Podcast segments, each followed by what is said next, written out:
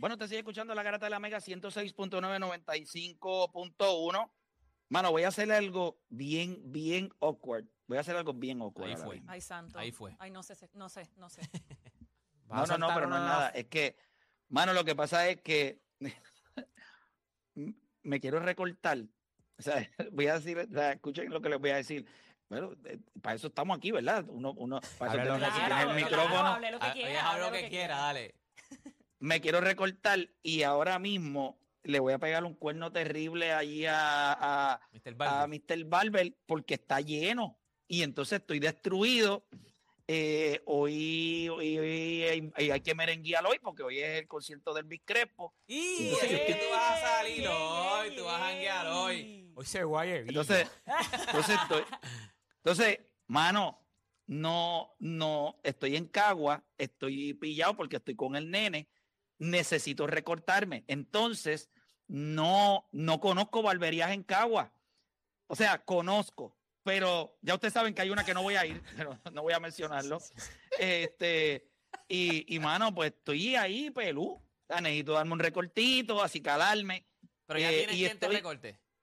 Estás ¿Cómo? pidiendo, estás pidiendo, vas a pedir que alguien de, un- alguien que te diga eh, qué es lo que estás haciendo. ¿Estás pidiendo o ya tienes quien te recorte? No, no tengo quien me recorte, por eso estoy Oh, pidiendo para que quiera, para si hay una ok, barbería ya, en Caguas que ya. esté escuchando el programa, que me escriban por Instagram y me dejen voluntario. saber para entonces yo llegar allí entre entre una de la tarde, por lo menos entre una o dos de la tarde para así calarme. Este, Que le tiren a Obviamente- Lo que es tener el micrófono Espérate. al frente y poder Escucha- decirle que te salga. Es, poder de es escucha, El poder de la espérate, escucha el comunicación. disclosure, escucha el disclosure. Ajá. No son, no son 50 pesos por un recorte, por Dios santo. no, mentira, mentira. Oye, eh, que, que cobren lo que vayan a cobrar, pero necesito recortarme. Yo te mandaba- Así que el de la manda- necesidad, papá. Yo te así mandaba que- la mía, pero la mía es acá en Hey. En Guaynabo. Si no, la mía, te- te- él te iba a bregar de una. Te decía, dile que venga para acá. Pero es, es en Guaynabo. Es, es como por Camino Alejandrino, es que se llama eso allí. Esa área allí. Ah, ok, pues bueno, mano. Pues nada, si hay No. alguna que me tire que esté en Sí. Cagua, que nos esté escuchando, pues que me dejen saber para entonces meterle y. y, y- Si hay uno de Nada, delivery un que llegue. el si hay- paréntesis del día, pues si alguien quiere recortar a Play, pues Claro, claro, que Aparezca, le tire, que le tire. aparezca, es un buen momento. Sí, pero lo tienes y que repito, postear, lo tienes que va a ser un postear, one- va a ser un va a ser un one night stand. Y si te Voy a ir. enamora, y si te enamora. ¿Qué pasa? Perdimos. Ah, Perdimos. Perdimos. Oye, esa línea sonó, esa línea sonó por la que usted sale corriendo. No es tu one night stand y si te enamora. Por esa misma razón no lo voy a hacer. Bye, me voy. Mira, vamos con más, vamos con más gente en línea. 787-620-6342. 787-620-6342. Recuerde que estamos en Habla lo que quiera. Así que vamos a darle rapidito. ¿A quién tenemos en línea telefónica? vamos con Carlos de Massachusetts. Carlos Carata Mega. Hello, bueno muchachos, ¿cómo están? Saludos. Buena, todo, todo bien. bien. Oye, siguiendo el temita de LeBron, yo sé que la gente se enfogona con Play porque porque cuando Play que defiende su, su criterio con digo su, su jugador que es LeBron se escucha como como si Jordan fuera un Reggie Miller, pero yo sé que no es así. Lo que pasa es que él va ¿sabes? Pues discutir con Play, la gente tiene suerte que Play no es no es Jordan porque si no bendito. Y una vez una llamada, una llamada llamó y trató de comparar a Jordan con otro jugador y Play le enganchó. Sí. Y ahí yo me di cuenta que, que Play no es el de Jordan. Y le preguntaron. Y él dijo, bueno, una cosa es que discutamos entre LeBron y Jordan. A que yo no voy a ser tan idiota en comparar a otro jugador. Y ahí yo me di cuenta que, que Play no es Hegre, sino que tiene sus puntos válidos. Y, y, pero ¿dónde ustedes lo tienen? ¿Usted cree que haya alguien que llegue a esos dos? ¿O son esos dos y ya? Bueno, son tres, porque yo creo que allá arriba está Karim Abdul-Jabbar. Eh, lo que pasa es que pues, el tiempo hace que la gente olvide un poco, pero, o sea, de los hombres grandes, Karim Abdul-Jabbar, o sea, lo que hizo él en todos los, en todos los niveles del baloncesto. Eh, no, y Michael Jordan usted no lo puede comparar con cualquier jugador. Eh, igual que a LeBron James, por eso me molesta tanto cuando idiotas en esta generación llegaron a decir que Stephen Curry era mejor o que Stephen Curry, qué sé yo, ya, Stephen Curry ni volviendo a nacer eh, es un jugador cerca a lo que significa LeBron James. Ah, que es buenísimo, sí, es buenísimo, como, como tirador, como jugador pequeño, pero a nivel de lo que representa LeBron James o Michael Jordan, Karim Abdul-Jabbar, mm, por lo menos ahora mismo en la liga, lo único que puede pasar es que hay dos jugadores que pudieran entrar a los mejores 10 jugadores de la historia. Y para mí uno es Giannis Antetokounmpo y el otro es Nicolas Jokic. Que pudieran meterse ahí. Pero tienen que pasar muchas cosas todavía. Eh, eh, por lo menos Giannis tiene que ganar eh, uno o dos campeonatos más. Creo que tendría que buscar la manera de ganar algún otro MVP, por lo menos uno o dos más. y Jokic tiene que, tiene que demostrar que por lo menos puede ganar uno o dos. pero ya va a ganar, tiene dos MVP, todavía no se sabe si le van a dar el tercero, aunque yo creo que ya, eh, ¿verdad? los atentados terroristas ya están hechos hmm. y, va a ser posiblemente Joel, Embiid. Parece que sí, te parece que todo, parece indicar que es Joel Embiid.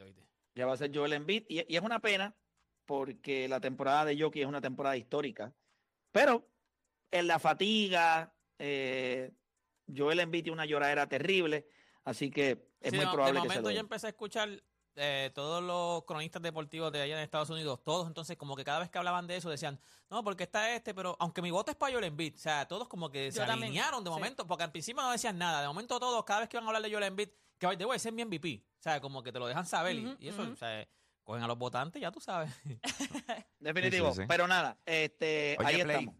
Play, pregunta que te hago. Si no podemos comparar a Stephen Curry, ¿verdad? Ante tus ojos con jugadores como lo que es LeBron y etcétera, ¿quién sería justo compararlo? O sea, cuando tú dices Stephen Curry, vamos a, y decir, vamos a compararlo con alguien que es igual de grande o tan grande como. Ah, ¿Con, quién tú lo harías? Curry, con Curry. Ah, comparar a Curry con otro jugador o a LeBron con exacto, otro. Exacto, no, no, a Stephen Curry. A Stephen Curry. Si nosotros cogemos a Stephen Curry y decimos, fíjate, ok, no lo vamos a llevar hasta acá arriba, pero sin embargo está tan arriba como tú dirías quién.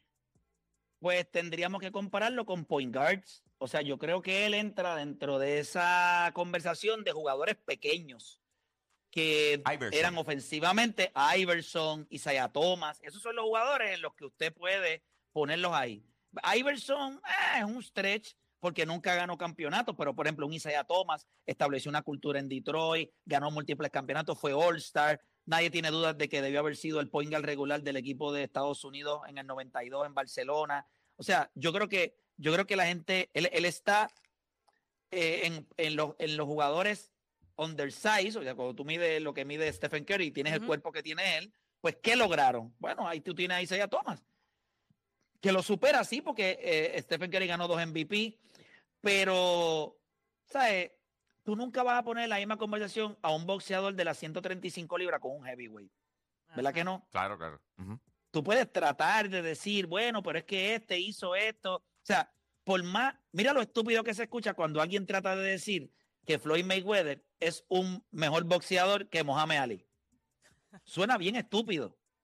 Eh, y, hay gente que lo dice, pero son estúpidos.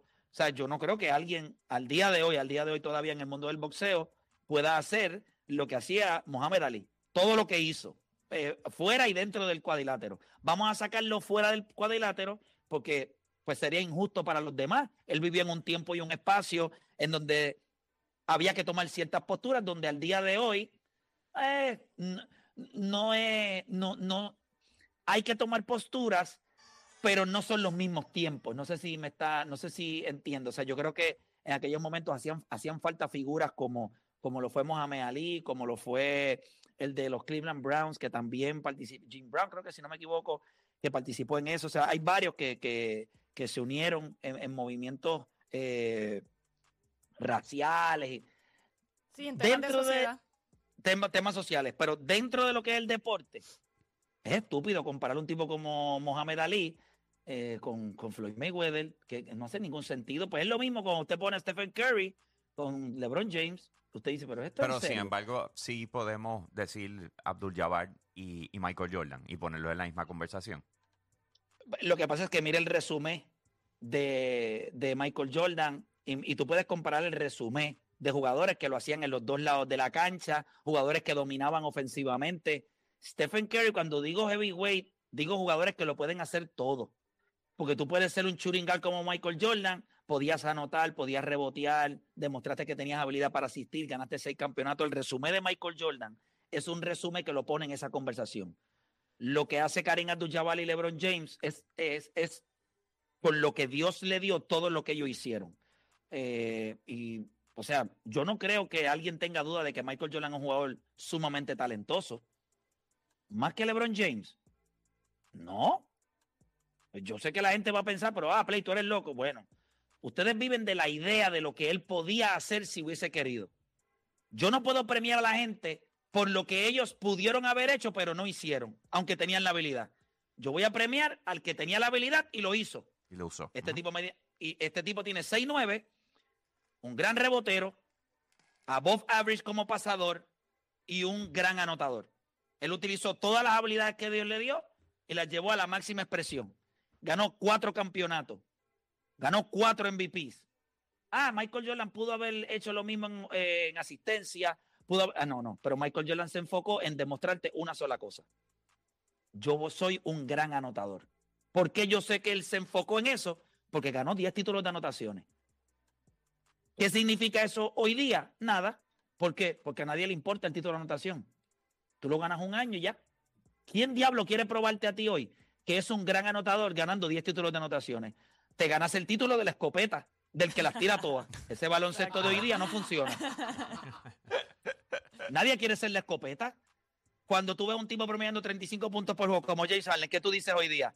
Claro, pero este tipo es un lechón, las tira todas. Sí, promedia 10 asistencia, pero es una escopeta. ¿Tú me entiendes? El baloncesto ha evolucionado. Él es un modelo dinosaurio, como lo fue Kobe Bryant, como lo fue Tracy McGrady, tipos que se enfocaron en anotar. Kobe estaba a otro nivel, pero también Kobe le gustaba tirar, por eso es el tipo con más tiros fallados en la historia del NBA. Aunque yo creo que LeBron le pasó, si no me equivoco. Este, eh, eh, ¿verdad? Qué cosa tan eh, irónica, ¿verdad? Un tipo que va a terminar top 3 en asistencia en la historia del NBA, es el máximo anotador, tiene un field goal percentage en su carrera de 50% y, y creo que ha fallado más tiros que, déjame ver, miss field goals. Vamos a chequear eso. Quiero saber esa La curiosidad pico. sí, pero yo había como que leído algo así, yo había leído algo así que la, curiosidad pico, pero yo había leído algo está todo el mundo, si los ven, está todo el mundo en los teléfonos buscando ahí la información en estos momentos necesario por demás. Oye, no es por nada, pero cada uno de, estas, de estos jugadores eh, le añaden tanto al deporte y hoy día... No, es Kobe Bryant, by the way, es Kobe Bryant. Kobe Bryant en Kobe Bryant en, en casi 100 juegos menos que LeBron tiene 600 tiros más fallados. Así que así de impresionante es LeBron James, que tiene casi bueno, como 70 juegos menos jugados eh, y Kobe Bryant tiene 600 tiros más fallados. Así que es Kobe Bryant número uno y LeBron James, LeBron James número dos. Déjame decirle el resto de los jugadores. Eh, la, estadística la, la estadística la pueden conseguir en StatMuse. Eh, pero sí, es Kobe Bryant el líder de todos los tiempos de más tiros fallados en la NBA. Genial. Ese es el fan Ahí de hoy Ahí está, ¿verdad? Sí, sí, sí. Ahí estamos. Mira, vamos a coger más llamadas. Sí, eh, vámonos con Adrián de Carolina. Ah, ok, perdonen, perdónenme. Para, para, para darle quizás el dato completo a la gente para que la gente sepa. De los 10 tipos, 1, 2, 3, 4, 5, 6, 7, 8, 9, 10, de los 10 tipos que más tiros han fallado en la historia de la NBA, ustedes van a escuchar esto. Y aquí es donde, aquí es donde yo voy a saber si usted es bruto o no. Miren esto. Kobe Bryant, 1346 juegos, 14000 tiros fallados, 14400. LeBron James, 1421 juegos. O sea, déjame ver si yo le puedo poner en perspectiva esto. LeBron James tiene básicamente 200 eh, y pico de juegos menos jugados que John Havlicek y tiene solamente 25 eh, tiros fallados más. Eso es eficiencia. LeBron James, Michael Jordan, miren esto, Michael Jordan es el número 9 en la lista de más tiros fallados. Pero lo interesante es que él es el único que no pasa de los 1100. O sea, Michael Jordan jugando menos juegos que muchos de estos, de estos jugadores. Por ejemplo, Michael Jordan tiene casi 500 juegos menos que Vince Carter. Vince Carter jugó 20 años y como quiera Michael Jordan tiene 300 tiros más fallados. Ahora yo, ah, dígame si eso no es escopeta o no. Pregunta, Michael- pregunta, pregunta. Escuchen esto, escuchen esto, escuchen ¿Esto esto. es regular? Michael, Jo- Temporada Michael regular. Jordan Sí, tiene, déjame, sí. sí, esto es temporada regular. Michael Jordan tiene casi 480 juegos menos que Karim Abdul-Jabbar. Y solamente tiene, y, y tiene 125 tiros menos fallados en 500 juegos. Ahora imagínense si Michael Jordan tiró en 1074 juegos. Michael Jordan tiene do- 12.345.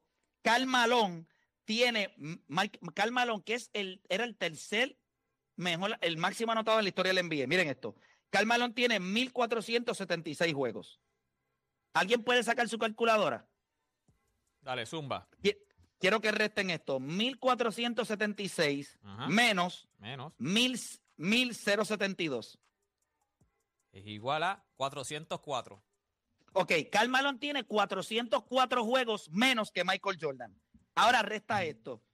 12.682 Ujú. menos 12.345. 337.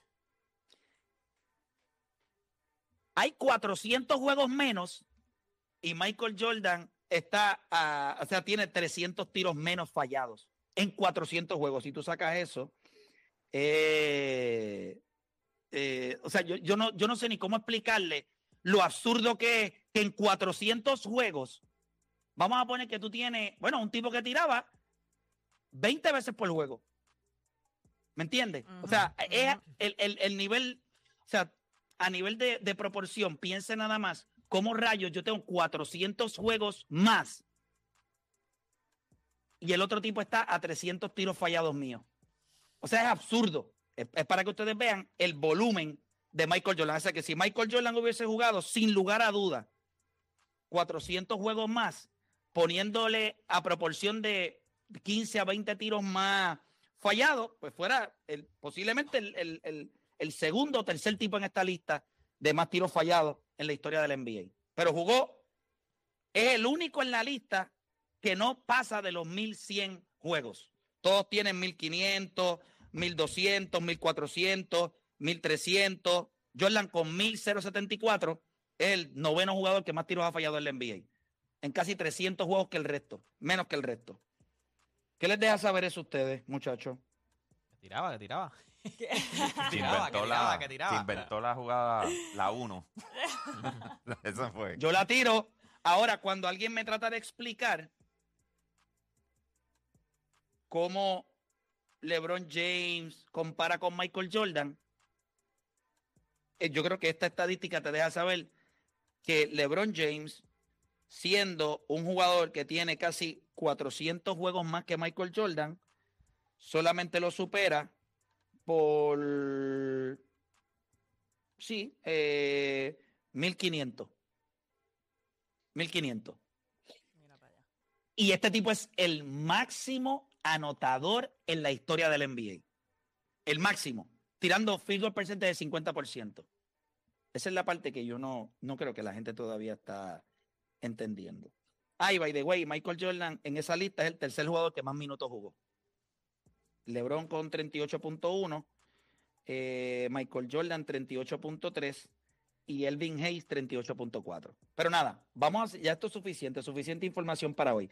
Es Kobe Bryant, LeBron James, John Havlicek, Elvin Hayes, Karl Malone, Dirk Nowitzki, Carmelo Anthony, Karim Abdul-Jabbar, Michael Jordan y Vince Carter. Esos son los 10 jugadores que más juegos han fallado, eh, más canastos han fallado en la historia de la NBA. Así que nada, ¿hacemos la pausa o quieren, quieren comentar algo más? Eh, No, no. vamos para la pausa, vamos para la pausa. Bueno, pues ahí los dejo con eso. Mámense ahí, para que sigan hablando. Hacemos una pausa y volvemos.